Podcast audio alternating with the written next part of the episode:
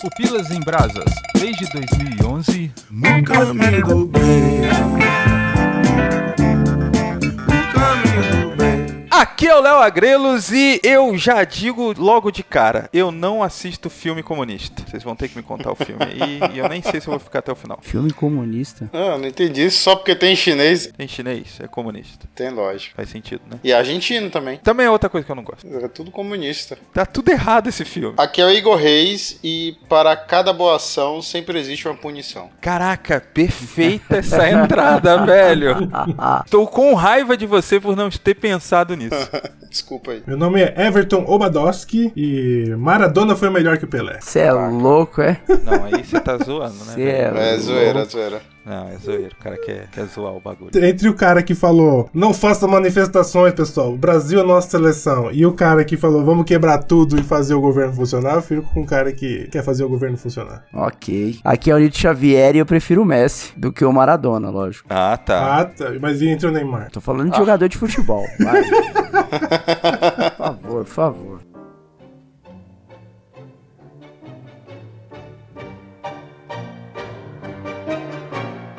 Muito bem, galera. Hoje estamos aqui reunidos para falar desse filme argentino sobre um conto chinês. E o mais impressionante, que eu já vou fazer a sinopse agora, tá? Mas o mais impressionante é que essa história é baseada em uma história real. Pois é, né? A loucura é que não é da parte de que um chinês vai parar na Argentina e é acolhido por um cara, que essa é a sinopse do filme. Mas o porquê ele vai para a Argentina. Ele vai para a Argentina, esse chinês, logo depois de, ao estar ali num encontro romântico, ao pedir a sua namorada em casamento, uma vaca simplesmente cai e mata ela. Essa é a parte real do filme. A primeira vez que eu vi esse filme começou assim, baseado em fatos reais. Na sequência, uma vaca caiu em cima da mulher no barco. Falei, ah, tá de zoeira, né, mano? ah, para. Tá, tá, tá. Mas e as outras histórias também são? Do recorte de jornal também são baseadas na- em fatos reais? Fatos reais? Não tem Eu ideia. acho que não. Eu parei só na parte da vaca, cara. Isso daí já me impressionou demais. É, então, mas se aquilo ali é real, as outras É. coisas podem ser, né?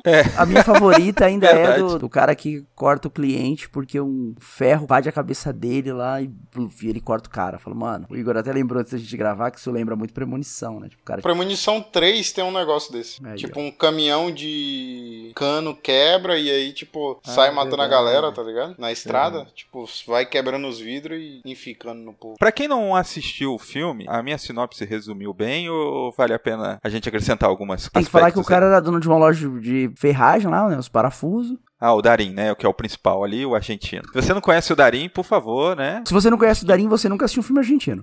É, foi meu primeiro. O Darim faz todos os filmes argentinos. Todos os filmes bons, assim, né? Que a gente. Darim chega aqui. seria o Leandro Hassum da Argentina. Ah, não, o Darim Cara, é bom. mano. não. Ou Adam Sandler. Eu acho que não, porque assim, esse é um filme cômico dele. Porque na verdade ele pega uns dramas, É. ele tem mistério. Eu acho que ele tá mais pro Antônio Fagundes. Caraca. Mano, Antônio Fagundes não faz filme. Tony Ramos. Não, é que aí não faz. É, faz pouco filme também. Quando ele trocar de corpo com a mulher, aí você pode dizer que é Tony Ramos. né? É descomparado ao Celton Mello, né? Do Brasil. Pronto, aí, só também. Eu acho que o conto chinês é o Se Eu Fosse Você do Tony Ramos, entendeu? Será? Na filmografia do Darim. Você pediu pra assistir o filme e aí fui ver o trailer antes de te responder. Certo. Eu achei que era uma comédia. Então, eu fui com isso também, cara. Todos foram assim pra assistir o filme? Eu odeio o Play sem saber o que era. Tinha Netflix, a Netflix não fazia tanta coisa e não lançava toda sexta-feira 50 é, coisas ruins, tá ligado? Aí eu vi lá uma parada e falei, ah, um conto chinês, só que o filme é argentino. Ah, dei um play. E eu acho que eu tinha assistido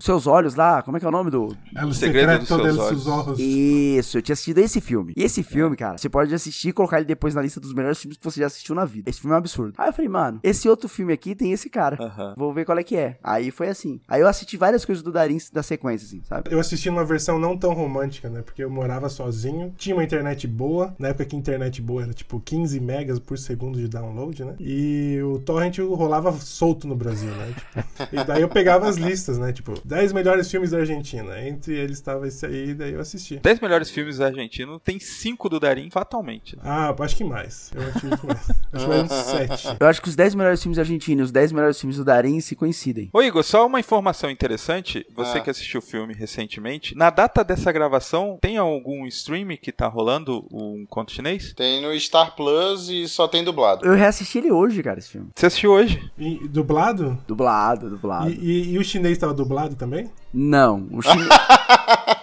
E o mais interessante é isso, você não precisa entender o que o chinês está dizendo, porque ele também não entende. Então, Não, mas sabe qual é o caso? Eu queria ver a parte do chinês. Sabe, eu, tipo, o cara que matou meus pais, não sei o quê? Eu queria ver a legenda do chinês. É, a legenda do chinês. Ah. Porque não tem, entendeu? Tipo, tudo que ele fala, você não sabe. você tá vendo o filme na perspectiva do Darim, do cara que não entende o que o É. chinês tá falando. Agora, esse filme pro chinês é uma bosta. É verdade, tipo, Não, ele os tem... dois é uma bosta. Porque ele não vai ter a sensação, ele não vai ter a sensação de não entender o que o cara tá falando. Porque ele entende. E detalhe, o cara não fala mandarim, fala um outro dialeto na China. Camponês, alguma coisa assim. É, alguma coisa assim. Não, eu acho que ele fala mandarim, não é? Que, o- que o cara fala que fala o cantonês e ele fala mandarim, fala na, na, no Ah, restaurante, né? na, É. na du- na dublagem fala exatamente o contrário. Eu falo Ixi. mandarim e ele fala cantonês. Aí agora eu não lembro mais. qual. Ah, é, vocês estão falando da parte que o Darim vai, vai no levar ele mercadinho, é. no mercado, né? Leva ele na, na liberdade. Eu vi uma crítica, o pessoal falando assim, de que, ah, e aí eles decidem se relacionar pela língua universal, que é a dos sinais. Cara, mas assim, dos sinais é muito complicado, porque quem já jogou em imaginação sabe que é um inferno. que cada um pensa uma coisa diferente. Agora, o que dirá um cara que tem, né, ele tá do outro lado do mundo, cara? Eu, eu tenho uma, uma experiência bem interessante nisso aí. Eu tava a trabalho na Turquia e quando chegou no, no hotel que a gente ia ficar, eu tava com um grupo de gente que falava português e falava inglês. E no hotel só falavam alemão ou turco. O nativo que fala inglês, ele é muito. Desculpem aí se você é nativo de fala inglesa, é muito preguiçoso pra se comunicar, né? Eu falei assim: ah, não, pô, viajamos o dia inteiro, tô cansado pra caramba. E eu, né, era o pobre da viagem, então eu carregava mala pra tudo quanto é lado. Eu falei: eu vou, eu vou me virar aqui, né? E eu comecei por gesto a, a conversar com o cara. Eu só precisava do meu quarto, né? O cara tava esperando um grupo, ele mostrou o papel do grupo, eu apontei meu nome, ele me deu a chave do meu quarto. E os nativos de fala inglesa estavam lá, ficaram esperando o tradutor chegar. E eu fui pro meu quarto. Então, tipo Caraca. assim, no, o imagem e ação, você tem que falar uma coisa muito específica. Quando você quer se comunicar, vem aqui, vou lá, quanto é, comida, banheiro, é muito mais fácil, né? E ainda mais ali, né? Que era. A maioria das coisas era o Darim dando ordem pra limpar o quarto e, e o quintal e o cara. É, ou sai daqui, né? Vai embora, vai embora. O tom dele já dizia, né? Tenta explicar pra esse turco aí o que uma vaca caiu na sua namorada. Daí Eu acho que vai ser um pouquinho vai difícil. ficar mais complicado. Sabe o que é interessante também no filme, né? Se você for eu tento explicar. Eles chamaram o moleque que fazia entrega de Shiny Box e o moleque sabia falar chinês. É. Ah, é? Tem essa parte? Oxente, Léo. Léo, até onde você assistiu o filme? É aquela Não, parte que você não, tudo, faz não um ia tempo, assistir, foi verdade. Baseado em fatos reais Não. Sua entrada é baseada em fatos reais. Você não assistiu o filme. Levemente baseado em Inclusive, reais. você acabou de falar que como você explica que a vaca caiu. Quem explica que a vaca caiu é o moleque O entregador de O comida entregador. chinesa, é. do Shiny Box. Aí. É essa cena que tá no final do filme? Ela tá no, no último terço do filme, né? Não é o final, Ah. final. É. É, Tô meio embaralhado as ideias tá aqui. mesmo. Vamos assistir o filme antes de gravar. Eu assisti, cara, faz tempo. É porque no final do filme, Léo, tipo, pós-créditos da Marvel é. ah, o- tem uns pós-crédito, é. É, que é o, o- a história real, tipo, um âncora, né, de um jornal russo contando a história. Era russo e japonês ao invés de ser chinês, né? Mas é isso aí, os caras roubando vaca. Eu acho que as vacas se locomoveram no avião e aí caiu em cima de um navio pesqueiro, na verdade, japonês e matou todo mundo. Tipo, tinha uma galera. Foi quase um meteoro. Caraca. E o filme começa com uma vaca e termina com uma vaca. É. né? Você lembra dessa parte, Léo? Não, o Léo não lembra do filme, não. Fragmentos. Fragmentos. Se você fosse olhar o filme, qual que é o ponto central? É a mudança do personagem principal É. ou é a interação do chinês com ele? Acho que é a mudança do principal. Isso eu não gosto, sabia? Eu não, não acredito em comercial de margarina. Ah, tu acha que é muito feliz ali. Não, não dá, sabe? A vida não é assim. A vida não é final de novela que reprisa no sábado à noite. Mas é a questão, tipo, de que fazer o bem te faz bem. Eu acho que era essa a, pegadinha ali. Você pega um cara sequelado da guerra, um cara duro, que não gostava de relacionamentos, e aí, por ser forçado a um relacionamento, ele acaba se abrindo a novas experiências. E daí vai pro meio do mato, onde tem uma mulher com decotão. Só final de semana, ele vai voltar.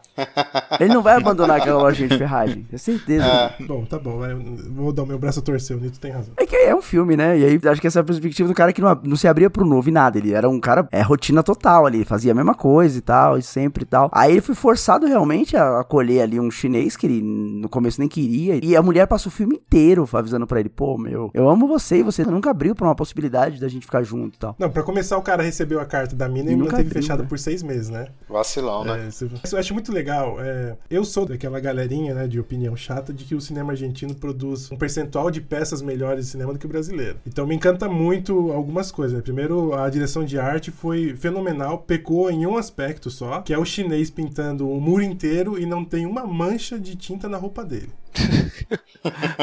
Essa parte foi tensa. Ele- Ele é que nem mecânico de concessionária, pô. O que eu gosto, assim, por exemplo, é que você vê que o personagem principal, lá, o Roberto, ele gosta de aviação, que é uma coisa muito tecnológica e avançada, né? Tanto que o passatempo dele é ver o avião decolar. E daí teve um outro erro bem crasso, né? Porque o cara tá na cerca a 10 metros do avião decolando, né? Isso não existe. Mas, e ao mesmo tempo, ele é preso no passado, né? Você nunca foi Ele no é tipo aeroporto de. Ilhéus, não, né? Cara, Bonito.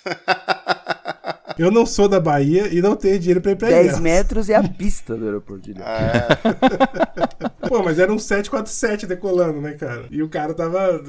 A cerca tava muito perto do, do negócio. Comparação que me veio na cabeça é sempre do Batman, que o Batman ele travou na infância dele, né? Tudo que acontece do Batman, o rico que usa sua fortuna pra bater em pobre na rua, é por causa dos quantos anos ele tinha lá que os pais morreram, né? E o Roberto, ele travou quando ele voltou da guerra, né? Ele trava naquele momento que ele chega em casa e o pai dele tinha morrido. Então ele não muda o mobiliário, ele não muda a loja, ele não muda o nome da loja, ele não tem computador. É, Tudo, tudo na vida dele se e ficou igual àquele momento. Verdade. O carro é o mesmo, provavelmente era do pai dele, né? E travou ali. Mas você percebe por ele gostar de aviação, por exemplo, que tem um incômodo. Que ele quer uma coisa mais avançada, ou mas ele não viaja, ele não faz nada. E a diversão dele é pegar uma caixa de ferramenta velha, que devia ser uma lancheira antiga, né? Colocar um lanchinho lá e ficar olhando o, avião decolar, mas nunca entra no avião. E ele faz aquela cara, né? A câmera meio que vai fechando na cara dele, fazendo aquela cara de talvez eu queria estar ali, né? Tá indo junto ali e tal. Pô, mas você não acha que isso é uma metáfora da própria história do cara? De tipo, ele não se permitir e tal? O próprio relacionamento dele com a menina. Nada decola, né, na vida dele. Nada decola e ele não se permite ir, né? Não se permite seguir em frente, né? É que o decola era um trocadilho. Mas foi bom. Mas não, não, não funcionou que você continuou levando a sério. Aí eu falei, putz, 放这些新闻让他觉得一切事都很荒唐。一切事都有它的所以然。 Você percebe que isso tudo é muito é, interno nele, né? Que ele dá o, o primeiro passo em relação a namorar com a moça, né? Quando mostra lá o flashback. Que ele que vai beijar ela, né? Ele não é beijado. E daí a moça fala assim: hum, vamos lá, vamos fazer alguma coisa. Né? Ele fala assim: não, ali é o quarto do meu papai. Não pretendo, vamos para o meu quarto. ele quer ir, mas ele, tá, ele travou ali, né? Então, você olha pro tipo de roupa que ele usa, parece até que a roupa que ele usa era do pai dele, né? Tão arcaico que é a situação ali. Não, Nito tá certo, ele não consegue decolar. Eu acho que. Insisto nisso, cara. E aí você vê três narrativas acontecendo ao mesmo tempo, né? Que é o relacionamento dele com a mulher, o sonho dele com o avião e ali a, a, relação que ele tá vivendo ali com aquele chinês, né? Praticamente aquele extraterrestre, né? Porque eles não conseguem se comunicar e tal. E eu acho que o fato de ele quebrar essas barreiras constrói uma ponte para que ele possa quebrar as outras barreiras, né? Tanto o namoro com a menina tal, quanto também ele vira a se permitir viajar, né? Tá ali com o avião. Se você reparar, logo no começo do filme, quando ele leva o cara lá e o cara vai dormir na, na cadeia lá, e ele fala assim: Ah, aqui nós temos celas, não temos quarto. E aí ele leva o cara de volta, dá uma cabeçada no cara, meio que pra defender o chinês, sai fora e o chinês vai junto. Ali é meio que a primeira noite que o chinês vai passar na casa dele. O chinês não podia ficar na cadeia, né? Porque era algo ruim, mas ele tranca o chinês dentro do quarto. Ah, mas se tu colocasse uma pessoa estranha na tua casa, tu ia ficar de boa? Eu não tô nem questionando esse fato, mas é que algumas cenas depois ele acorda acorda na madrugada e o chinês tá dentro do banheiro dele, tá ligado? Ele fala, ah, acende a luz, tá? O cara tá cagando com, com a porta aberta. Não, não, não, não, não, não, não. Acende a luz. Tranca a porta, né? Por que, que vai acender a luz? E acende a luz pra avisar, né? Mas aí foi depois, não foi não? Foi outros dias. Mas você percebe que, tipo, no começo, ele, por mais que estivesse defendendo o cara, ele tava todo ressabiado, que é, que é o natural, né? Ah, com certeza. É o natural, tipo, ó, você coloca um cara na sua casa, depois de um tempo ele já tá, tipo, não, ó, o cara tava com a porta aberta, porque ele foi lá usar o banheiro do cara, não. Tem um coração muito bom, mas ele, é- ele não sabe como se relacionar, né? O chinês, ele é, é um distúrbio na vida do cara, literalmente. O cara vomita no carro dele, ele vai lá, expulsa o cara, depois volta pra buscar o cara. Leva o cara na delegacia, defende o cara, né? É, uma- é um misto de raiva e de, de defesa do cara, né? Na verdade, ele se defendeu, né? Porque o- policial, tipo, distratou ele, na verdade. É. Ele agrediu o policial pelo que o policial fez com ele, não foi com. Mas, mas e aí, Igor? O que, o que, que você acha da autoridade policial é, agir daquela forma? Quem tava certo nessa cena? Não sei. Aquele policial foi arrogante, né? Mas ele também foi. É. Ele, também Ele não tava foi. querendo apaziguar também, né? Mas o que ele vira e fala assim: você é, é um funcionário da sociedade, um funcionário É, público, somos nós todos que te pagamos, eu exijo respeito. Só quem nunca morou no Capão Redondo e foi abordado pela polícia não sabe o que é esse esse sentimento de, pô, por que, que você não me respeita, né? Imagina falar isso pro policial no Capão Redondo à Você tá noite. levando uma geral e fala assim, ô, não pega no meu saco, não, cara. Você vê o que você leva. Meu ponto é o seguinte, né? Se isso acontece na nossa rotina, por que, que nenhum de nós tem coragem de dar uma cabeçada no policial? E se eu fizer isso aqui no Capão Redondo, eu não volto pra casa. E, e se todo o poder ele é dado, por que, que você continua dando poder pra esse policial? Ah, e depende, velho. Aqui tem várias histórias dos caras de Alphaville que gritar com o policial agride, não fisicamente, mas de, de formas bem parecidas. E não dá nada, não. Só depende de quem tá falando. Então vai ver, o Darim era um cara. Ele não era da- não tinha vindo da guerra tal? Ele não participou da guerra? Participou. Então, talvez ele tinha o respeito de ser um ex-combatente. Mas o cara não sabia. Não, mas se você olha como ele lidou com os funcionários da embaixada chinesa também, é, você percebe que ele não gosta de ser menosprezado, né? De ser diminuído. Então, mas aí é, eu acho que é uma parada cultural, né? Porque assim, teria que ver como que o argentino se vê em relação ao chinês, né? Eu acho que ali a questão é como o argentino vê o funcionário público. Eu acho que Também. o argentino vê o funcionário público como um paulista. Vê. não, agora você tem que explicar essa. Ah, um paulista. Ah, não vamos.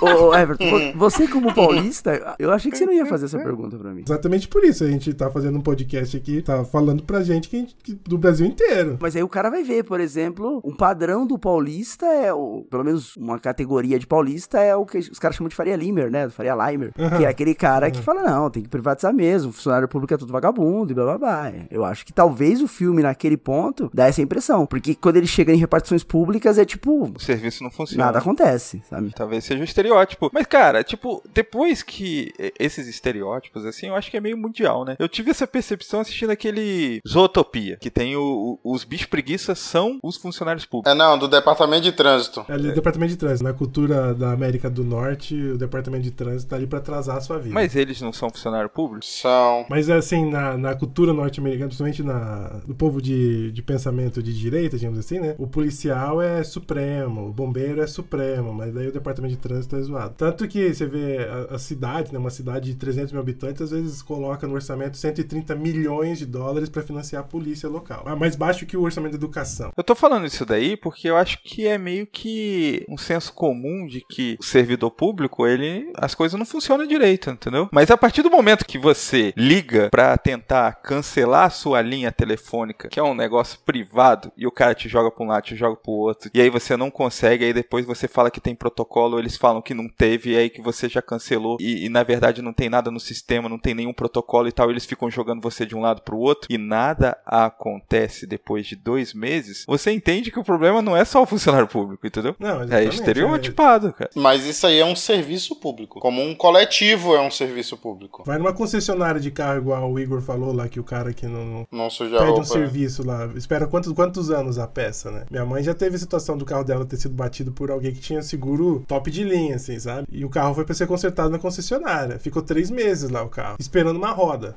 Que nunca chegava a roda. Tava todo pronto o carro, mas nunca chegava a roda. E voltou o carro com a, com a pintura descascando ainda. Concessionária, top Caraca. de linha. Eu concordo, assim, né? A gente tem essa visão do, do funcionalismo público, primeiro porque, em geral, em geral, tem uma comparação. Tem hospital privado e tem hospital público. Tem escola privada e tem escola pública. E como um demanda mais o dinheiro do outro, o atendimento, em geral, ele é mais cordial. Eu não, não acredito que sempre vai funcionar bem. Eu tô puxando esse papo em relação ao filme porque o estereótipo, a impressão que eu tenho é que meio que acontece em vários lugares do mundo o estereótipo de funcionário público e por ser um filme cômico, ele meio que extrapola. Então, ele vai nesses lugares e nada funciona porque são repartições públicas. Então, fica palatável pra qualquer pessoa que tiver assistido o filme se identificar e rir da piada. Concordo com o Léo. é. Eu já trabalhei com o pessoal canadense uma vez e eles faziam piada do pessoal de construção na rua, né? Hã. Porque eles falavam que eram, como tinha o sindicato por trás, ninguém podia encostar neles, né? Essa era a piada deles, dos canadenses. Ele falava, é, um trabalha e, e três assistem. Que era um cara marretando um ferro no chão e Aham. três olhando, né? Ah, aqui é assim Nessa também. É, aqui a piada também rola essa, né? Você, É. é. tipo quatro Não caras cochilando na calçada e um com a picareta. Revezamento 4x4. Ah, boa. Mas assim, eu, eu nem acho que no filme a crítica seja a repartição pública ou a truculência policial. Eu acho que é mais o estereótipo e aí você extrapolando pra fazer a piada ali ou construir o personagem. No caso do filme foi a construção do personagem, né? Tanto que essa irritabilidade fácil do, do personagem, do Roberto, é, você vê em outros momentos também, né? Quando o cara pergunta pra ele assim, como é que você sabe que são 100 gramas de parafuso? Mas o cara ele também era inglês, não era? O cara não era argentino. E o que é certo é certo, Anitta. Eu acho que aí joga a questão do ódio que ele tinha aos ingleses também. O cliente chato era Não, inglês? não sei se ele era inglês, mas tipo, ele, pra mim ele não passava o perfil do argentino. Que a impressão que dá é que a galera que vai lá e é legal com ele, que o cara que dá o jornal, a mulher que vai paquerar, dá uma impressão de que, tipo, eles são argentinos. Porque ele chega a falar pro cara assim, ah, vocês só atrapalham a minha vida, sabe? Tipo, dá um negócio assim de vocês. Coloca o cara entre nós e eles. E na hora que ele expulsa o cara da loja. Eu, me pareceu mais que era o, o estilo almofadinho do cara, sabe? Ah. Com o suéter amarradinho no pescoço e tal. O fato dele ser burguesinho, É, Eu acho que faz, ser, faz ser. sentido o que o Nito tá falando e não ele ser almofadinha, porque assim já mostra um caráter xenofóbico que contrasta com o fato da hospitalidade dele. Mas aí a, a, a discussão do argentino com o inglês vai além da xenofobia, né? Porque é uma questão de guerra mesmo, né? É, tem essa parada. Não sei, não sei se só xenofobia resolveria. Xenofobia resolve o fato de quando o chinês vai comer lá no jantar, a mulher fala assim: ah, mas eles comem qualquer coisa, né? Escorpião, rato. barata. Que é uma coisa repetida pra Morcego. caramba. Ah, Pelo menos aqui onde eu moro, velho. Ah, mas também, né? Eles comem de tudo. Eles comem morcego, eles comem não sei o que. Aí meia hora depois o cara tá falando, mano, fui ali pescar, peguei um tatu da hora. ah, parabéns. Pescar no Tietê ainda, né? Você chegar na Europa e falar que come buchada de porco, o cara vai falar assim, sério, velho? Não, mas eh, se você olhar coisa. a cena que tava inserido ali, né? Tinha as iguarias eh, argentinas, né? Que tinha aquele, eu não sei como é que fala, aquele meio líquido que fica dentro do osso, como é que chama aquilo? Tutano. Tutano. É, eles estavam comendo aquilo e te- tinha que soprar da- do osso pra comer. Estavam comendo é, chouriço, né? Que, que é a carne cozinhada no sangue. Ele tinha dado testículo pro cara comer uma noite antes, velho. Ele falou, ó, isso aqui é o testículo, os argentinos não comem, mas é besteira. Ele faz a piadinha da vaca louca. É, né? Não tem nada de vaca louca. Isso aí foi o inglês que Inventou. inventou da, da vaca argentina. Que quando o filme saiu, né? Era um grande problema. Até no Brasil, né? A infecção da vaca louca. Em relação à personalidade do principal, ele tem uma hospitalidade, mas ele faz tudo de uma maneira muito rabugenta, né? O fato dele ser tão rabugento não torna surreal ele ser hospitaleiro com um estranho? Não é um contrassenso, sabe? Eu acho que ele tem princípios morais básicos que guiam a vida dele, né? Por exemplo, ele vê alguém em dificuldade, ele ajuda, né? Acho que, acho que parte desse princípio. Tanto que o primeiro instinto dele foi ajudar o cara que foi expulso do táxi e ele viu o endereço, falou: Eu sei onde fica, eu vou te levar até lá. É um cidadão de bem. Pera aí, você precisa colocar num consenso aí o cidadão de bem. Quando fala cidadão de bem, eu já ponho um pé atrás, cara. Então, vamos passar por isso. É uma boa pessoa, é uma boa Ah, pessoa. Mas a impressão que dá é que ele vai ajudar porque ele acha que vai acabar rápido, né? Não, porque na verdade, Ah, a, pri- é. a primeira coisa que o cara olha pra ele, ele faz igual é, funcionário do Habibs. Ele olha pro outro lado, assim, pra falar, tipo, não é, não é comigo. Mas aí, quando o cara chega, ele fala, beleza, vou me livrar disso aqui rapidinho e aí eu volto pra minha vida sossegada. Só que demorou. Toda vez ele tenta se livrar dele, né? Tanto que chega lá e fala, deixa o seu. Quando ele chega na embaixada chinesa e fala assim: esse rapaz aqui, eu ajudei, tipo, ó, sou um bom cidadão, ajudei o rapaz. E daí o cara fala assim: não, é, me deixa o seu telefone aqui. Não, a única coisa que eu vou deixar aqui é esse rapaz. que pra mim já deu. E ele levanta. E quando ele vai oferecer pra família lá, que confundem, né? Fala, não, acho que confundiu. Então, não, mas leva ele assim mesmo. e aí fala, ele é, ele é limpinho. Esforçado, é. Leva ele lá. Ou o ancião aí não tá com. não tá sozinho. O rapaz também tá sozinho, leva, o cara que embora. serve, né? Tipo, é chinês, né? Dá essa impressão que ele tá seguindo os padrões morais dele só aqui na marra. Não é do fundo do coração que ele olha e fala assim: faz parte de mim ser hospitaleiro. É meio que assim, mais ou menos a gente faz grandes partes das vezes. Por exemplo, só um, um, simples exemplo, né? De você chegar e perguntar: e aí, tá tudo bem? E aí a pessoa falar que não tá e Pô, começar a chorar as mazelas. Se a pessoa falar que não dá, você fala: putz, vai atrasar meu dia todo. Só fala que tá bem, só fala que tá bem. Ela fala em então. Aí já era. E eu vejo, assim, muita gente reclamando, assim, de tipo. Gosto de falar muito com a minha tia-avó, o meu avô, porque ele, assim, ele só fica reclamando, né? Às vezes ele tá contando a história da vida dele e é isso, né? E aí, por que a gente tem essa impressão? Porque a gente só queria ouvir. Não, tá tudo bem, e você? Cê sabe o que é legal em, pra fazer isso? Perguntar se tudo bem? Se você for professor, cara. Ah. Você você entra na sala, sei lá, do sétimo ano, sexto ano, pergunta, e aí galera, tudo bem? Aí você vai ouvir, não, professor, não tá. Aí você acha que é tipo aquela re- resmungada, mas não é, não. Aí vai começar a contar uns negócios, cara, que quando terminar você não vai estar bem. Então, mas eles têm coragem de se abrir contigo? Aluno tem. Oh, legal. Aluno tem, aluno tem. Mas em geral é. é Confiança sei que você legal. trabalha, você é professor numa área de, que tem bastante fragilidade social, né? Nossa, que jeito bonito de falar que E, trabalha. a- e aí a fragilidade social em todos os sentidos, assim. Mas a maioria é relacionamento com família. A maioria Ah. dos casos é isso, assim. O pai que não é presente, vai chegar um aluno e vai falar assim, ah, não, tudo bem, só meu pai que não é presente, ele nunca me visita e ele nunca vai em casa. Quando vai, briga com a minha mãe, mas tirando isso, professor, até que tá tranquilo. É esse tipo de coisa, assim, que você fala, caraca. Pô, legal, O cara. problema é que se fica mal Assim, legal depois, pela né? confiança que Sim, sim. você desenvolveu com eles, né? Porque, ó, no meu caso, no início, é, eu trabalho no hospital, né? E aí, no início, eu falava assim, e aí, tá tudo bem? Aí eu comecei a tomar uma, se tivesse bem eu não tava aqui. aí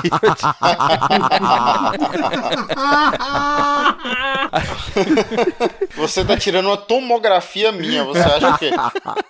Aí eu parei de falar assim, né? Porque, tipo, tudo bem, era um Não quebra faz sentido, não faz sentido perguntar mesmo, não. Você trabalha no hospital. Eu trabalhei numa clínica de recuperação de dependentes químicos na parte administrativa. É. E, e tinha um procedimento terapêutico que eu fazia sem querer, né? Em geral, o perfil lá era jovens de entre 20 e 25 anos que eram internados pelos pais à força. Essa era a média do meu paciente lá. E daí o pai chegava e normalmente ele tinha que passar um relatório para equipe terapêutica. Só que como, né, o capitalismo não deixava contratar todo mundo, não o capitalismo, né, não tinha dinheiro para tudo e, e ter o lucro lá do cara, daí não tinha quem fizesse, né? E eu sem querer fazia, porque depois que vinham os enfermeiros, catavam o cara e levavam para dentro para internar o cara, a família ficava ali na minha frente para preencher a papelada de internação e eles andavam a chorar, né? Eles andavam a chorar, contar as histórias e não sei o que lá. E eu, aham, assina aqui, por favor, e vai embora, sabe? Porque era, eu tinha 18 anos de idade na época e era desesperador para mim, né? Eu nunca tinha sido exposto ao às consequências da droga, né? Você assiste aquela palestrinha na escola, mas você não, até você vê o estrago ali na sua frente é diferente, né? E eu não sabia o que fazer. E você, ó, apesar de estar confessando aí a sua insensibilidade, você é um cidadão de bem, né? Não, mas eu também posso confessar minha sensibilidade. Tipo, quando, Cidadão quando, de bem de esquerda, tá? Quando. Quando,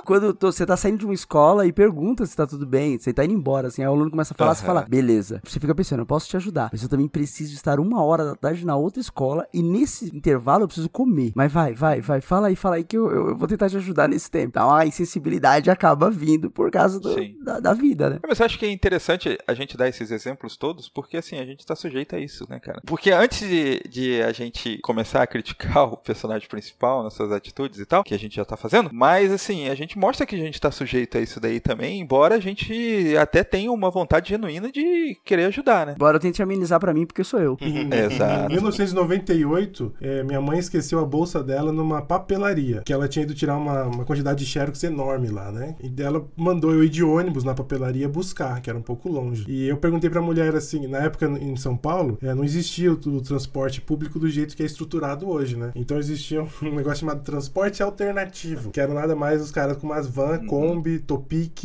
Sprinter, fazendo qualquer linha pra qualquer lugar, parando em qualquer lugar. E você perguntava pra pessoa, né, que ficava pendurado na janela lá, passa em tal lugar? Eu perguntei se passava no Hospital Campo Limpo. A pessoa entendeu que passava no Largo do Campo Limpo. Só deve ter uns 20 quilômetros, não, uns 20 não, mas uns 10 quilômetros de diferença, né? E vai pra lugares totalmente diferentes. Quando eu, quando eu vi, eu tava no Largo da Batata, Putz. em Pinheiros, sem dinheiro, com a bolsa da minha mãe no colo. E uma mulher pegou, ficou com dó de mim, é, que desceu do mesmo transporte alternativo que eu, é, me levou num orelhão, na época não existia celular pra pobre, né? É, como hoje existe mais acessível. Ela ligou pra minha casa e falou com minha mãe, e minha mãe começou a xingar a mulher. Você tá roubando meu filho! Devolve meu filho! Caraca. E a mulher, não, senhora, ele tá perdido aqui. Minha mãe ficou desesperada, né? E a mulher ainda foi, depois de fazer isso, me levou no ponto final do ônibus que passaria na, na minha casa. Falou, daqui a meia hora o ônibus chega aqui, vai parar, tá aqui o dinheiro da passagem. Quando você chegar na sua casa, você desce. Putz, ela foi o Roberto Darinho na sua vida. Foi, foi. Eu, eu nunca esqueci disso. Eu, eu lembro até da comida que tinha quando eu cheguei em casa, de tão traumatizado que eu fiquei. Caraca. E a mulher perdeu o quê? Meia hora da vida dela, sabe? Aleatoriamente. Ela podia ter me deixado chorando. Cara, eu já tinha, tinha assistido Central do Brasil naquela época. o medo que eu tava era enorme. Ai, ai. Pô, na verdade ela não foi o Darinho, ela foi a Fernanda Montenegro. Não, o pô. Fernando Montenegro levou junto. Ah, não, o Fernando te levou. Ah, ela... ah, mas ela levou até o ponto. Montenegro ia pegar uma carona com o caminhoneiro e levar ele de volta. Caraca. É, roubar a mortadela no caminho. Mas a pergunta é: quanto de Roberto cada um tem? Da parte A revoltada ou da porcentagem parte de boazinha? Roberto. Na- da parte de querer ajudar e se incomodar, tá ligado? Tipo, sei lá. Ah, não, o tempo todo. Eu acho que muito, muita confesso. gente tem bastante. Você, Ah, você vê, eu- por exemplo, acontece um acidente na estrada, a maioria do pessoal para. Alguém cai na rua, o pessoal ajuda. Quero crer que a maioria das pessoas vai te devolver a carteira que é do seu bolso, se ela tiver né, te vendo, né? Quando essas coisas muito óbvias, assim, tipo, caiu a carteira, vai, vai, beleza. Mas eu queria ser melhor do que eu sou, cara, em alguns bagulhos assim. Porque eu posso até te ajudar, mas se tiver mais gente, dificilmente eu vou ser o primeiro a tomar a iniciativa. Ou se vai tomar muito tempo, né? Porque, tipo, ele só ajudou o cara porque achou que ia ser rápido. Se ele soubesse que o cara ia morar na casa dele.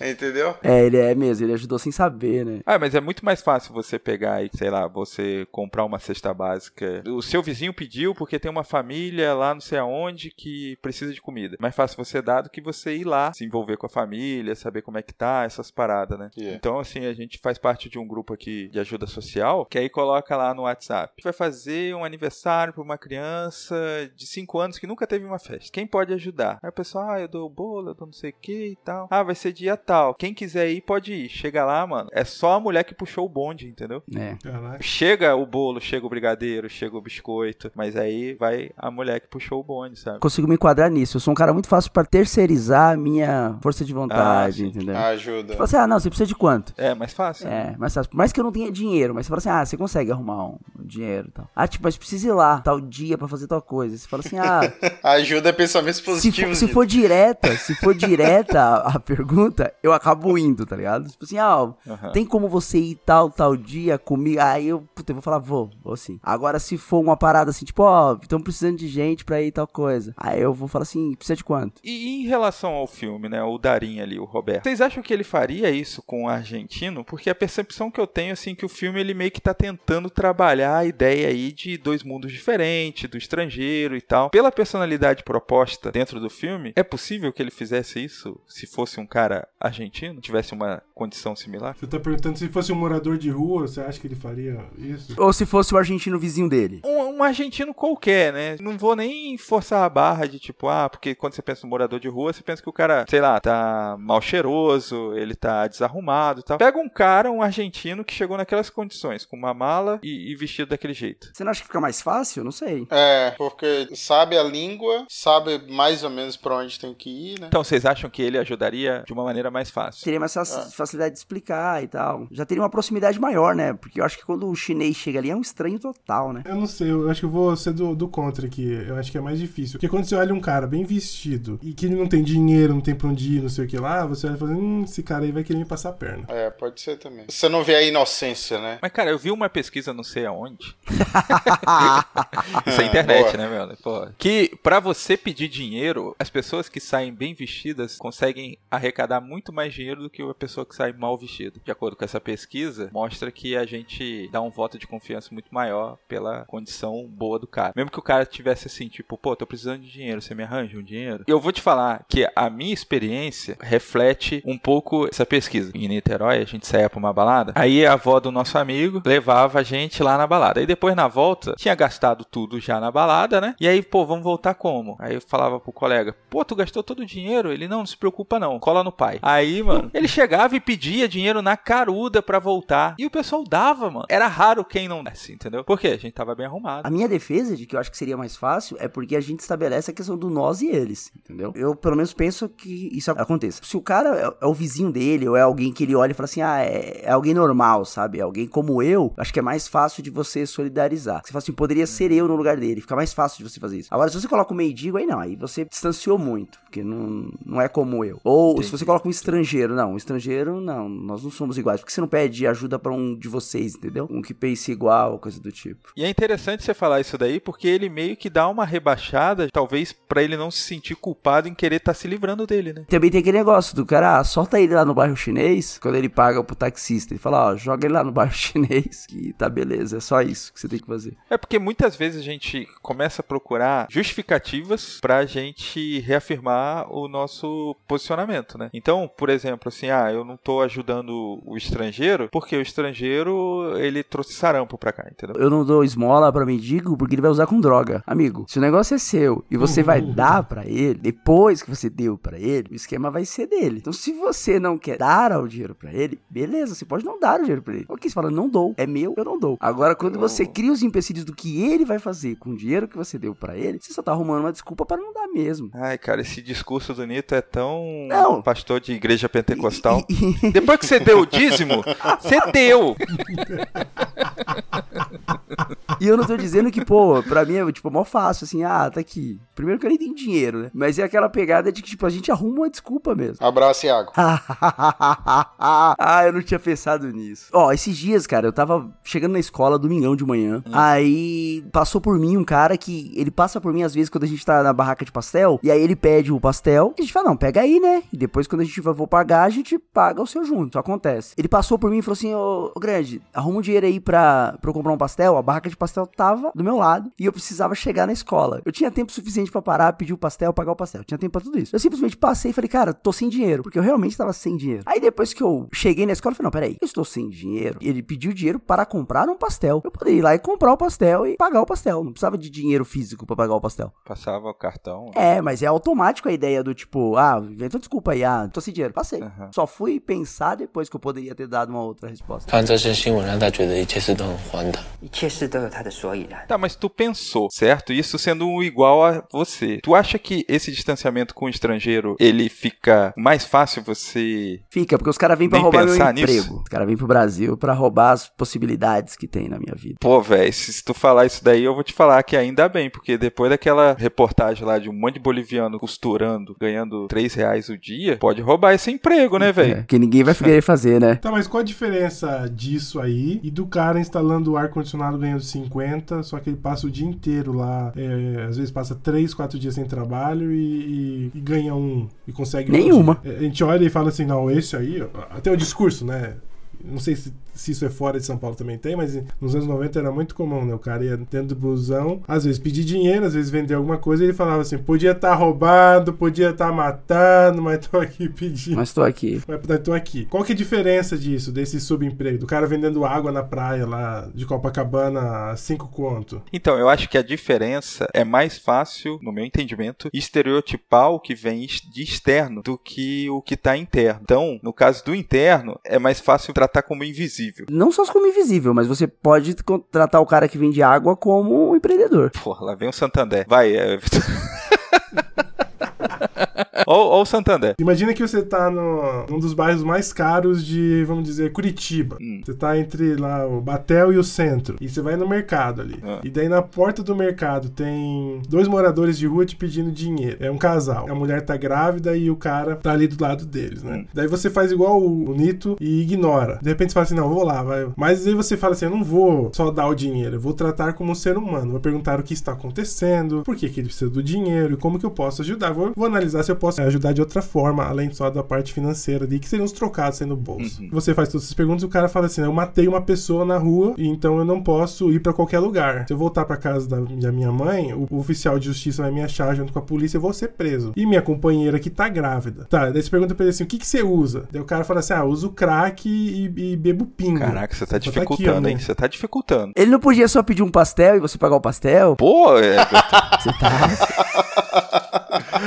caraca, pra onde você tá indo, mano? E daí o cara tira um corotinho ainda da- do bolso do negócio, tá meio chovendo assim, porque Curitiba sempre chove, né? E ele todo molhado lá tira e mostra, né? E daí a mulher dele vira pra você e fala assim: ou você dá o dinheiro ou você vaza. Caraca. E daí o cara ignora a mulher e continua conversando com você. Daí ele levanta a blusa pra você e tem três marcas de faca. Ele fala assim: já quase me mataram na rua. Se levantar uma blusa e mostrar três marcas de faca.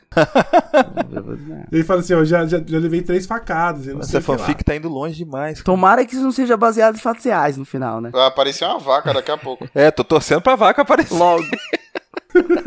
Ué, a vassoura da vaca era real, lembra dessa parte? Daí imagina que você vira pra ele e fala assim, pô, mas ninguém te ofereceu tratamento, albergue, essas coisas. Ele fala assim, ah, aparece. Aparece um grupo aqui levando um lugar pra homens, porque as- são poucas as clínicas que têm espaço pra casais, ou mesmo uma clínica que tenha no mesmo lugar uma ala pra mulheres e uma ala pra homens, né? Pra se tratar da adicção ali de, de crack, né? Ou oferece pra minha mulher, ela não quer me lar... não quer ir embora porque ela tá grávida e não quer ter a criança sozinha, ou oferece pra mim, eu não vou deixar minha mulher aqui na rua, sozinha. Daí você fala assim, pô, realmente isso é um problema, né? Você fala assim, faz o seguinte, ó, tem aqui uma igreja aqui do lado, porque a igreja sempre ajuda, né? A igreja sempre tem esse negócio, sabe? Ali na, na Alameda Carlos, não sei das quantas, de número 70, que é onde fica a igreja central de Curitiba, da igreja 27 dia, né? Que tem um prédio enorme lá de cinco andares. Vai lá que eles vão te ajudar. Daí o cara começa a chorar, imagina isso, hipoteticamente falando. E o cara começa, começa a chorar, e ele fala assim, se eu falar pra você, hipoteticamente falando, quando eu tinha 12 anos de idade, eu fui batizado naquela igreja com o uniforme desbravadores, que é um programa da igreja adventista, né? Para, velho.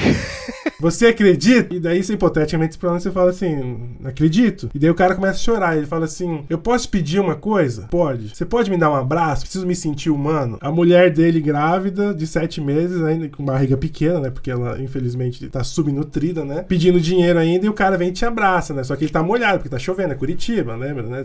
E daí você fica todo sujo daquilo, ele se abraça, ele, ele começa a chorar e fala assim: Não é verdade que na Bíblia tá escrito que Deus vai jogar os meus pecados no fundo do mar e nunca ninguém vai tirar de lá, nem ele? Aí você fala: É verdade também. Você esquece da parte hipotética e isso aconteceu comigo. Eu morava em Curitiba em 2011, entre 2011 e 2012. Eu morei dois anos em Curitiba. É, trabalhava na Igreja Adventista Central de Curitiba e encontrei esse casal pedindo dinheiro. Eu tinha 10 reais pra passar 10 dias da semana. Tinha ido no mercado comprar alguma coisa, bolacha, que fosse barato, desse pra eu comer por 10 dias até receber o próximo pagamento. E dei meu dinheiro meu negócio pra eles. Porém, a parte que eu não fui o Roberto é, eu morava num apartamento antigo, sabe? Esses mais grandões assim. E por ser antigo ninguém queria alugar, porque tinha vazamento aqui e ali. Mas eu tinha três quartos e eu morava sozinho. E eu não levei eles pra minha casa, porque eu fiquei com medo. Por isso que eu acho que se você encontrar, eu falo, se você encontrar um estrangeiro que você não entende, não conhece a história, você não sabe como o Roberto não sabia que ele veio pra Argentina num navio chinês trabalhando e tava procurando o tio dele, eu acho que é mais fácil você se simpatizar do que se você conhecer história. Porque a história é feia. É raramente você vai encontrar um estudante que tá sem dinheiro pra chegar na universidade, que ele acabou de ganhar uma bolsa e um amigo arranjou uma casa pra ele morar, entendeu? A história do, do povo que precisa de ajuda não é bonita. E aí? Eu acho que assim, o, o teu medo é justificável, porque a gente tem experiências negativas, né? Então, assim, é, é justificável. E assim, da sua história, é, eu lembro muito daquele conto lá do Vitor Hugo, né? Os Miseráveis, que o padre leva o cara pra dentro de casa, né? E aí o cara rouba a prataria, e depois ele leva de novo, aí o cara rouba mais não sei o que, e o tempo todo o padre meio que dando uma segunda chance pro cara, né? É lógico que a gente tenta mirar o cara, né? Mas eu acho que as nossas falhas impedem de a gente ser esse cara, né? Com essa prata eu comprei a sua alma agora. Sim. Agora você me pertence. Vai e muda de vida. E o Nito na porta da escola lá, o aluno querendo um ouvido, fala assim: puta, meu pai só briga com a minha mãe, não sei o que lá, só que ele precisa comer e precisa chegar na outra escola porque ele tem mais 40 alunos pra atender.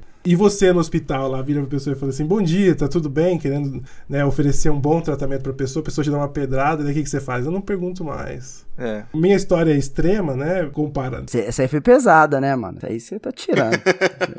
Eu falei a minha igreja e falei isso tudo porque me tocou muito ele ter andado no caminho que eu andei. Ele fala assim: eu me batizei na sua igreja com o uniforme da- do programa que você tem assistencial para as crianças da sua igreja. E eu fiquei com medo de levar o cara para minha casa. Foi tenso. E hoje a gente passa por isso no mundo, né? No mundo existe uma agitação hoje. O mundo é globalizado, a gente experimenta coisas pelo mundo, né? De, nós, como brasileiros, a gente criticou muito a cinegrafista austríaca passando rasteira nos refugiados entrando no país dela. Não sei se era que país que era exatamente. Mas quando chegou a nossa vez de receber os haitianos, daí a história mudou. O que me chama a atenção nessa questão é que geralmente a gente pega o estereótipo e extrapola, né? Então, se eu trago um, um cracudo pra minha casa, a primeira coisa que eu penso é esse cara vai me matar à noite. Tô extrapolando. Eu nem considero só o fato dele pegar minhas coisas e roubar por, pra sustentar o vício dele. Né? Você já fica com medo da sua integridade física. Sim, e você nem considera que, tipo, esse cracudo pode se chamar João, tá ligado? Ele é um cracudo. Sim. E aí que tá a parada da xenofobia também, né? Que, por exemplo, ah, você vê um muçulmano, você pensa que ele é um homem-bomba. Sim,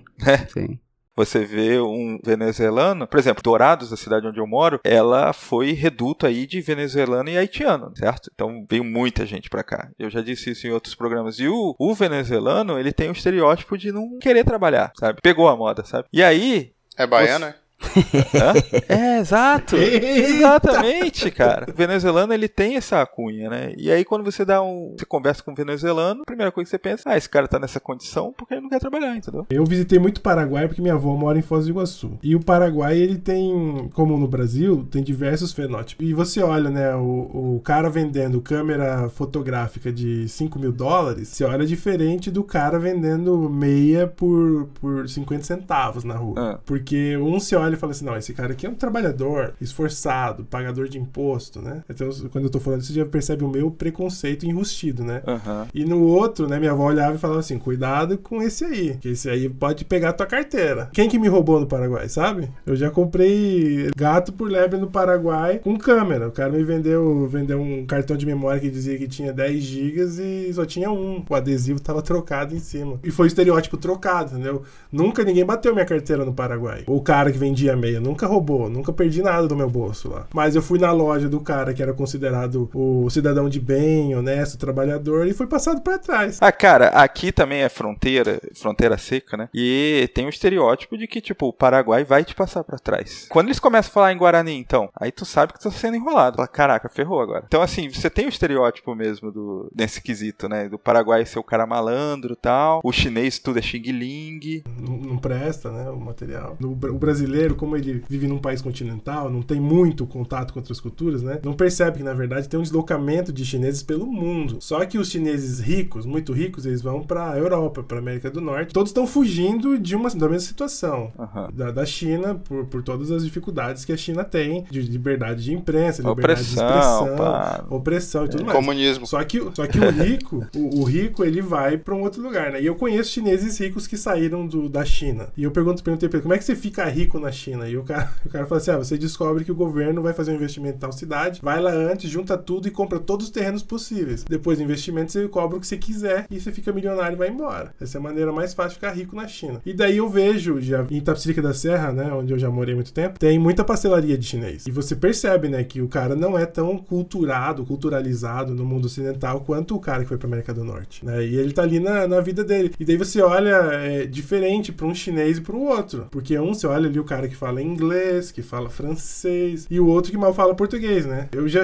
ah, cansei de, de ir na pastelaria lá do chinês, lá em Tapsirica da Serra. Quem ia cobrar, ou quem entrava no caixa, era criança de 10 anos de idade, porque ela ia pra escola, ela falava português fluentemente, e o pai dela, que só falava qualquer seja o dialeto daquele veio do país da China, né? Cantonês, mandarim, Uhum. não conseguia cobrar o dinheiro, entendeu? Daí vem o preconceito, né? Por que, que um chinês que veio da China, eu olhava, né, de uma maneira mais. Ah, um cara inte- intelectualizado, e o outro fugindo da mesma situação não tinha esse apreço de mim, né? É, você falou um negócio interessante. Você vai na, sei lá, na Galeria Pagé aqui em São Paulo, você vê um monte de chinês lá nas proximidades. E se você for, sei lá, no hotel em Manaus, igual eu fui, só tinha chinês, é, a forma que as pessoas olhavam para eles era diferente. O da Galeria Pajé é tipo o cara que vai te passar pra trás, ele é o, o pilantra. O que tava lá no hotel, não, porque era tipo o cara, nossa, os chineses são embaçados, hein, os caras estão dominando os lugares, tem muita tecnologia, eles têm dinheiro, eles têm não sei o que. Era isso que era a impressão no hotel em Manaus. Como que a gente pode quebrar esse paradigma, né? Eu lembro de uma matéria que eu li no, no portal da Globo Globo.com uma vez, era assim, não mais subempregos, que era um haitiano tinha doutorado, né? E ele, na área dele, e ele eh, servia o balcão. E ele foi atrás de tentar regularizar os diplomas dele no Brasil para poder trabalhar na área dele, né? Você fala assim, pô, mas era um refugiado. Porque era um refugiado, o único emprego que ele conseguia era no, no balcão. Se ele tivesse vindo como turista, ele teria conhecido um outro país, um É. outro Brasil. Exatamente. Não, e é um exercício difícil, cara, porque olhando o nosso norte, né, nós como cristãos e tal, e, e reconhecendo que a Bíblia foi inspirada por Deus, a Bíblia toda margeia esse assunto, né? Margeia não, acho que ela é até direta demais nessa questão da hospitalidade, do bons tratos com o forasteiro, né? Tanto é que o povo de Deus, durante muito tempo, ele é forasteiro, né? Sim. Tem uma, uma, uma tia que ela escreveu uns livros muito tempo atrás, cara, ela dá uma paulada nos crentes por causa disso, que é bonito, né? Que ela fala assim: vocês observam tanto os judeus, a história do povo judeu, e falando em relação aos negros escravos, né? Que era o problema social grande da época dela.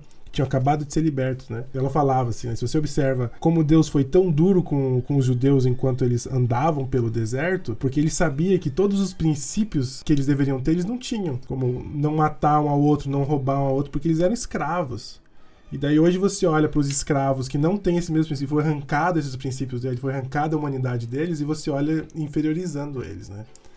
E se você pega isso e aplica para a questão do refugiado, do pobre, do, do, do craquento, é um tapa na cara muito grande, né? Principalmente aí porque tem muita gente hoje, né, que exalta o Estado de Israel assim de uma maneira muito grande, em detrimento do, do povo vizinho, né? E, e aplica esse mesmo conceito na nossa sociedade do Brasil. É, é bem o lance do oprimido virando o opressor, né? Pô, a gente fica 40 anos pra aprender tudo, né? A gente, porque. Mas assim, o povo de Israel ali, né? Fica 40 anos tentando aprender. Eu acho que era um negócio meio que assim, pô, tu vai passar na pele pra tu não fazer igual. Aí tu vai lá e faz igual, entendeu? Como se fosse o, o- o cristão sendo perseguido. Aí, pô, beleza. Pra tu não fazer igual, viu? Vou deixar isso aqui acontecer pra tu não fazer igual. Aí tu vai lá e faz igual. Ah, se você olha para a sociedade hoje, o preconceito que o evangélico tem em relação às religiões de matriz africanas são muito grandes, a ponto de, de querer que- ter lei que proíba as pessoas de praticarem esse tipo de religião. Mas eles se esquecem que há 30 anos atrás, eh, eles reclamavam do- da mesma atitude dos católicos em relação ao evangélico, em relação ao, ao pentecostal. E se você for mais longe, protestante, ele não é uma- um grupo só. Então, se você persegue uma outra religião em detrimento do seu protestantismo, digamos assim, quem for hegemônico desse, dentro desse protestantismo vai perseguir você um dia, porque são todos minorias. E o que, que a maioria faz, na minha opinião? É, é sempre maioria. É o, o jeito que o cachorro briga. Você já viu o cachorro brigando? Quando tem vários cachorros, né? Eu sempre, em casa a gente tinha seis cadelas. E de repente juntou, fiz- criaram dois grupos, teve uma fissão no grupo, assim, né? E elas não brigavam muito entre si, não. A não ser que uma começasse. Da hora que uma começa, a outra vem pra ajudar a brigar. E a outra vem pra ajudar a brigar. E a outra vem pra ajudar a brigar. De repente tem cinco contra uma. E daí você olha pra maioria e a gente não aprende, né? Com o que a gente passou. Minha esposa é, é psicóloga, ela tem uma frase que é de não sei quem lá, que ela sempre fala, né? Que o sonho do oprimido é se tornar o opressor. Paulo Freire. Se a educação não for libertadora, o sonho do oprimido é se tornar opressor. Exatamente, desculpa aí. É porque eu tenho mais contato com a minha esposa do que com o Paulo Freire. Infelizmente. acho, que, acho que todo mundo tem mais contato com alguém do que com Paulo Freire nesse momento. E, a- e a gente passa por esse movimento na sociedade o tempo todo, né? Então, olha pro Roberto do filme. Ele foi, em um momento, ele foi um estrangeiro. Ele foi um refugiado. E ainda assim, ele fez de, de mau grado, né? Porque quando ele foi preso na guerra, ele era um estrangeiro, ele era minoria, ele estava se sendo tratado como, como inferior. E de certa forma, ele repetiu esse mesmo padrão dentro da casa dele. Pode falar que é muito longe a comparação, né? Ser um preso de guerra e, e ser um estrangeiro, né? Mas no fundo, não, o que ele passou na guerra não fez ele abrir os olhos e o coração para essa, essa realidade, né? Quando o nosso norte, né, que eu volto bater nessa tecla, né, por sermos cristãos, né, quando o nosso norte, que é a Bíblia, diz assim lá em Êxodos 22, versículo 21, não maltrate nem oprima os estrangeiros, lembre-se de que vocês também foram estrangeiros na terra do Egito. Cara, por que a gente é tá tão distante dessa lembrança, sabe? Porque pediu pra lembrar. Se pediu pra lembrar, cara, é porque você vai esquecer. Jeito. O detalhe, o cara que falou isso, né, foi o que libertou eles e, e foi uma geração atrás, né? Não foi muito tempo. Uhum. Mas vocês acham assim que o povo de Deus, em algum momento da história, ele teve esse zelo pela hospitalidade? Porque você Individualmente, imagina. É, com- como É porque nação... a gente falou aí do povo de Israel com Palestina tal, agora os- o pentecostal. Em algum momento a gente foi hospitaleiro, cortês, porque até na parábola ali do bom samaritano, não é o povo de Deus, o samaritano. Sempre houve movimentos que foram hospitaleiros, mas não como hegemonia, assim, como sendo algo padrão, entendeu? Algo geral. Uma coisa que eu observo é você olhar a minoria, o grupo quando ele é minoria, ele tem que se unir para ter voz. E a partir do momento dessa união, ela cresce um poder, né? O cristianismo que, que deu origem ao catolicismo, ele foi perseguido. E um dia a igreja virou, o catolicismo virou o governo e o governo perseguiu outros. Então você vê assim, esse movimento né, que o Paulo Freire sempre falou lá, sempre, né? Sempre acontece. No momento que eu sou minoria, eu acabo, depois quando eu tenho poder, extrapolando isso. Você olha para o movimento político no Brasil, né? Nos anos 90, a esquerda era inferior, porque quem estava no poder era a direita. Depois, nos anos 2000, a esquerda chega no poder. De repente, a direita começa com esse precisamos nos unir. E hoje você tem um movimento contrário. Falta uma empatia o tempo todo. E a gente tem que se preocupar muito no momento que a gente se torna a minoria e tem que aprender com isso e lembrar disso, né? Tem que a gente como crente tem que olhar para a Bíblia e falar que a Bíblia falou isso. O ponto é que se você segue a- o que a Bíblia ensina, né? Não o que a Bíblia fala, ao pé da letra, vai ser muito difícil de, de você colocar tudo em prática, né? A gente não falou aqui, né, tal, mas tem verso da Bíblia que fala assim: quando um pobre chega na tua casa, abre a tua dispensa e deixa ele pegar tudo que ele quiser, o melhor, porque o mesmo Deus que te deu aquilo vai te dar mais. Não é porque você vai, vai ajudar alguém que vai ficar sem. Deus vai continuar cuidando de você. E aí, quando você olha pros trocados que a gente dá pro cara na rua, a gente não tá fazendo isso. É, a gente dá sempre, como você falou, o trocado. História, né? Tipo, da, da mulher que deu tudo que ela tinha, enquanto os outros deu a esmola, né? Tipo, Apesar de ser mais, né? É, apesar de ser mais. O Nito abriu o programa falando disso, né? Tipo, ah, é, eu dou o dinheiro, mas eu não me envolvo. E quanto mais a gente tem dinheiro, mais a gente se distancia, né? Tô aqui, estou te ajudando. Eu já passei muita dificuldade na vida, nunca passei fome. Já comi a última refeição várias vezes, mas nunca passei fome. E, e eu percebo hoje, hoje eu tenho uma, uma, uma situação financeira mais confortável que eu consigo ajudar as pessoas. Não com muito, mas eu consigo ajudar com as pessoas. E acaba virando isso aí, ó. Fulano chega pra minha esposa e fala assim, ó, fulano tá ajudando tal pessoa, quer fazer uma festinha lá e tal. Ah, vamos dar 50? Dá pra dar 50? Vamos dar 50. E a gente não vai na festinha. Essa é a dificuldade, né? Naquele verso lá em Hebreus, até colocou na pauta aqui o, o Nito, capítulo 13, verso 1 a 2, diz assim, ó, permaneça o amor fraternal. Mano, já começa zoado aí pela natureza humana, né? Esse negócio de você permanecer num lugar já é complicado pro ser humano. Ainda no tal do amor fraternal, que é uma parada assim meio complicada, né? De o fraterno, né? O que, que significa na cabeça de cada um de vocês, assim, o, o que seria o- um amor fraterno? Pra gente tentar entender aqui um pouco o texto. De irmão.